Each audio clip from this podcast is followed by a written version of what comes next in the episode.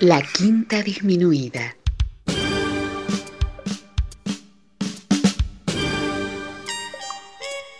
Jazz desde la ciudad más cercana al cielo.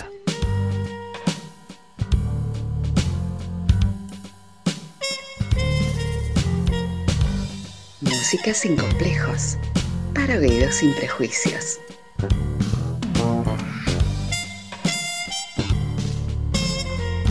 Una producción de Nicolás Peña.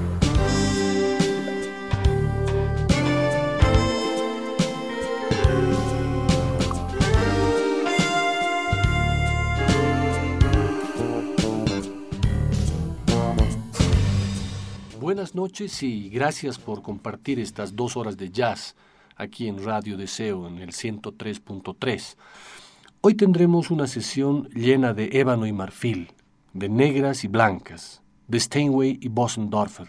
Escucharemos las notas más graves y las notas más agudas que produce ese maravilloso instrumento de 88 teclas. Escucharemos todo tipo de ensambles, piano y saxo, piano y órgano, piano en trío, en cuarteto, en quinteto, en sexteto, piano solo. Todo esto de las manos del gigante del jazz que apenas alcanzaba el metro de estatura, Michel Petrucciani.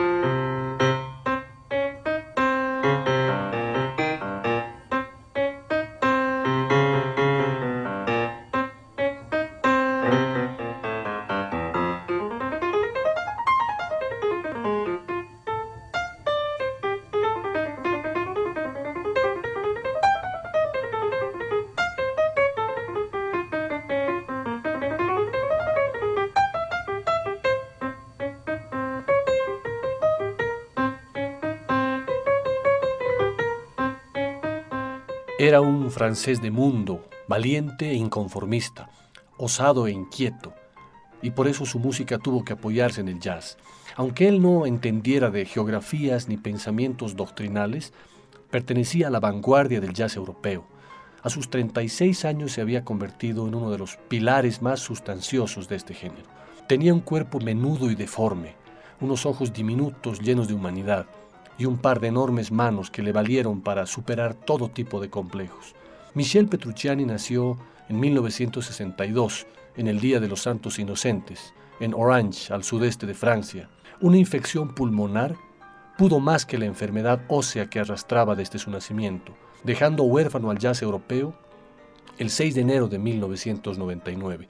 Fue un músico excepcional, un artista libre y vibrante, y un pianista lírico con una sensualidad inigualable, pero por sobre todo un ser humano que emanaba generosidad y cariño, un hombre simple que tuvo una vida complicada, que oscilaba entre el diario y silencioso combate contra el dolor y una intensa determinación hacia el bienestar.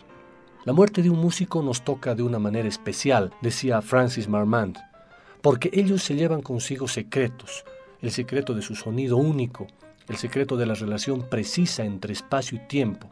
Petrucciani tenía eso y mucho más. Era una mezcla de la delicadeza de Bill Evans, la irreverencia de Thelonious Monk, la rapidez de Art Tatum, el sonido percusivo de Hamad Jamal y el arte de la improvisación de Keith. Los invito a que empecemos esta sesión escuchando una grabación del año 1982, donde con apenas 19 años entabla una deliciosa conversación con el gran saxofonista del cool, Lee Kunitz.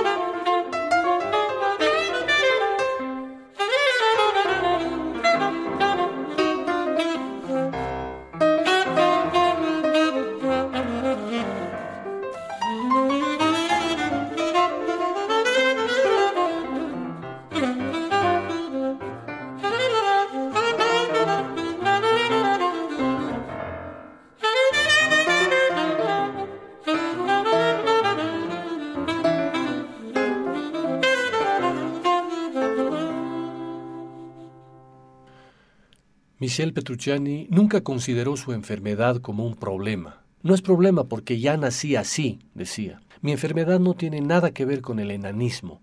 Tuve una infancia feliz, pero fracturada, bromeaba. Petrucci, como era conocido en su círculo familiar, tuvo siempre dificultades por la facilidad con la que se rompían sus huesos.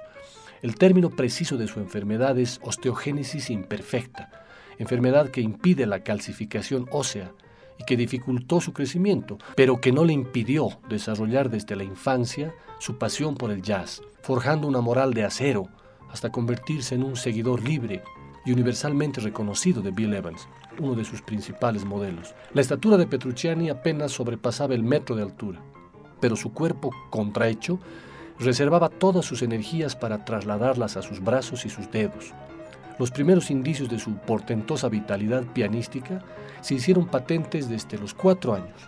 Michel se había iniciado con la música clásica y cuesta creer que el pequeño niño pudiera acometer algunas sonatas como la patética o la apasionata de Beethoven, o algún estudio de Liszt, o alguna pieza de Ravel o Scriabin.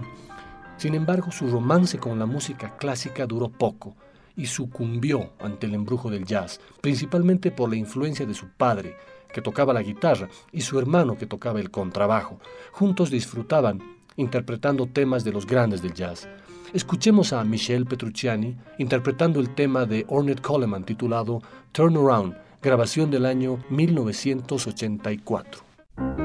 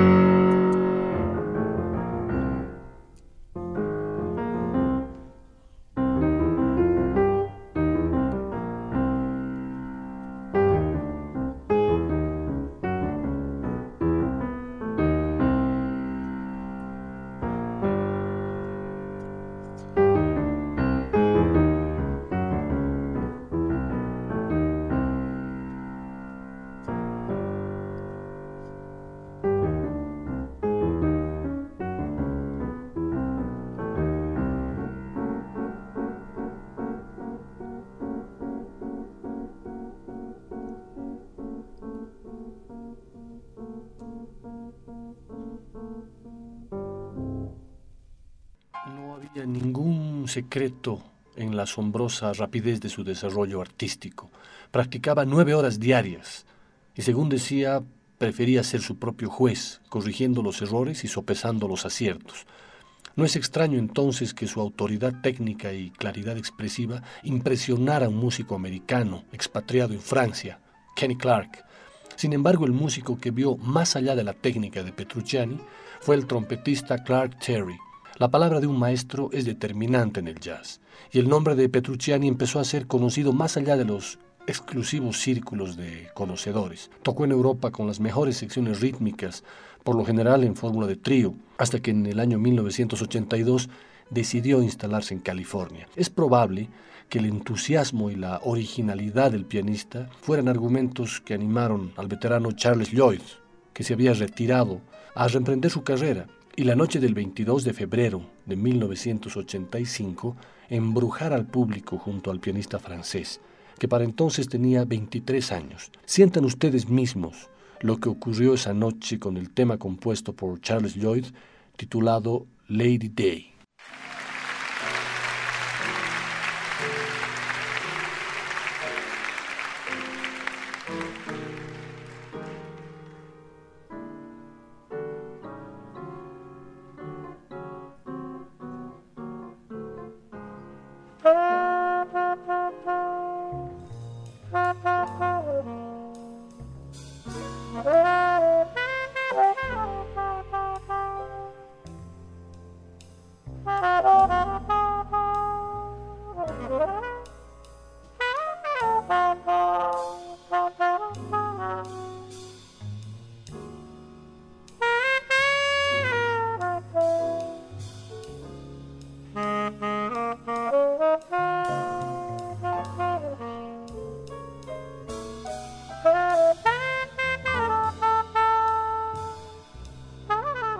Uh-huh.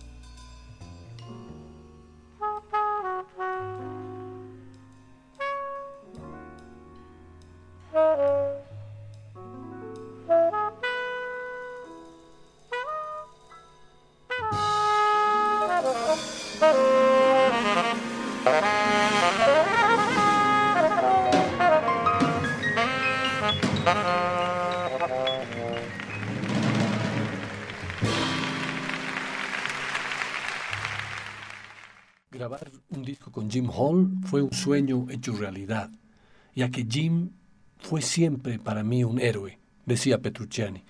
Tocar un dueto entre el piano y la guitarra es siempre un desafío, ya que en ambos instrumentos se crean armonías que por momentos podrían sobreponerse, saturando el sonido. Sin embargo, concibieron un trío atípico, guitarra, piano y saxo, y convocaron para esa travesía nada menos que a Wayne Shorter, saxofonista del segundo gran quinteto de Miles Davis. En este trío los roles constantemente se cambian y podrán escuchar ustedes al saxofonista que por momentos piensa como baterista y el guitarrista cuando el saxo está haciendo su solo, suena como si estuviera tocando la batería con escobillas, y el sonido percusivo de Petrucciani constantemente está marcando el ritmo del álbum. Vamos a escuchar una grabación del en vivo en el Festival de Jazz de Montreux titulado Power of Tree. El tema lleva por título Bimini y es una composición de Jim Hall.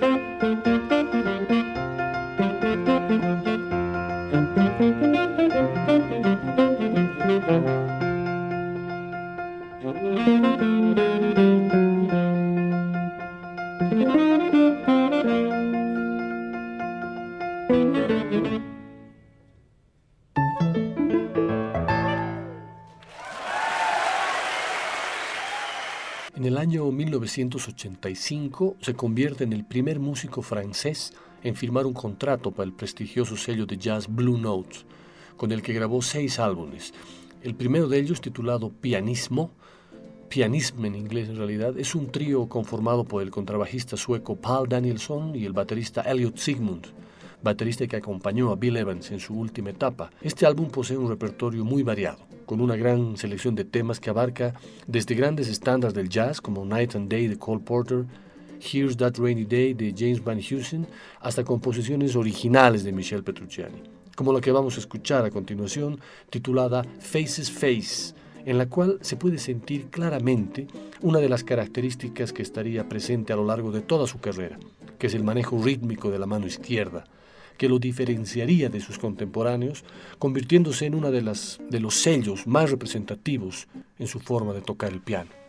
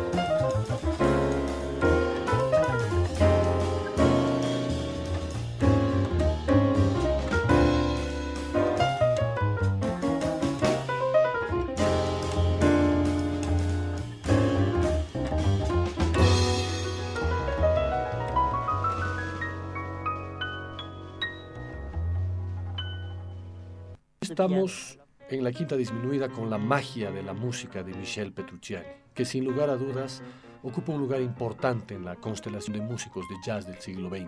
El jazz lleva asociada una cierta leyenda negra de melancolía y autodestrucción, quizá justificada por las biografías de sus más importantes creadores. Hay que señalar, sin embargo, que no siempre es así y que esta, nuestra música, lleva siempre aparejada una buena dosis de jovialidad, fantasía y juego, de creatividad y libertad, que no dudamos en calificar de optimistas. Y esto es lo que siempre ofreció al público Michel Petrucciani, más remarcable si se tienen en cuenta sus condiciones físicas que finalmente le llevaron a la muerte a los 36 años de edad.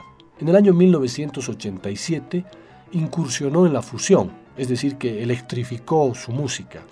En el álbum Michel Plays Petrucciani, su sonido está mucho más lleno, con el timbre de la guitarra eléctrica, nada menos que en las manos de John Abercrombie.